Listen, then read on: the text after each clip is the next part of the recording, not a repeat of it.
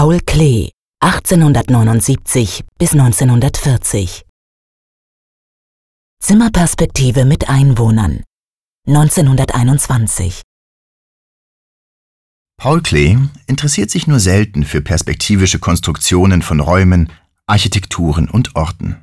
Schon früh wendet er anstelle der traditionellen Zentralperspektive lieber freie Konstruktionsweisen an, die vor allem von kubistischen Gestaltungsideen inspiriert sind, diese aber auch weiterführen. Eine weitere Inspirationsquelle sind die metaphysischen Plätze und Architekturen des italienischen Malers Giorgio de Chirico.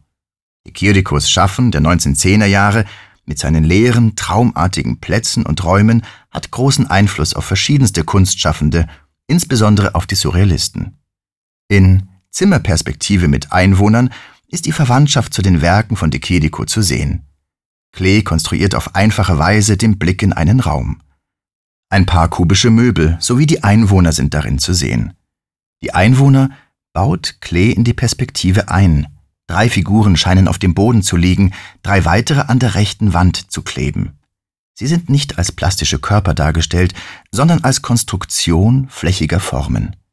Sie widersprechen also der Dreidimensionalität der perspektivischen Konstruktion, indem sie einfach flach sind.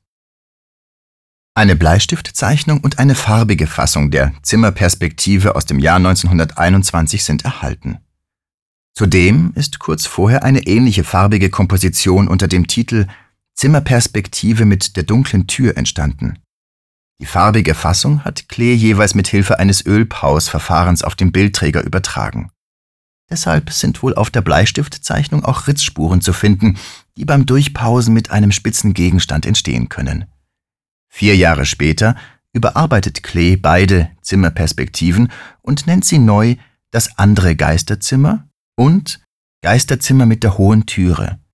Die volumenlosen Menschenfiguren werden demnach zu Geistern aus einer anderen Sphäre.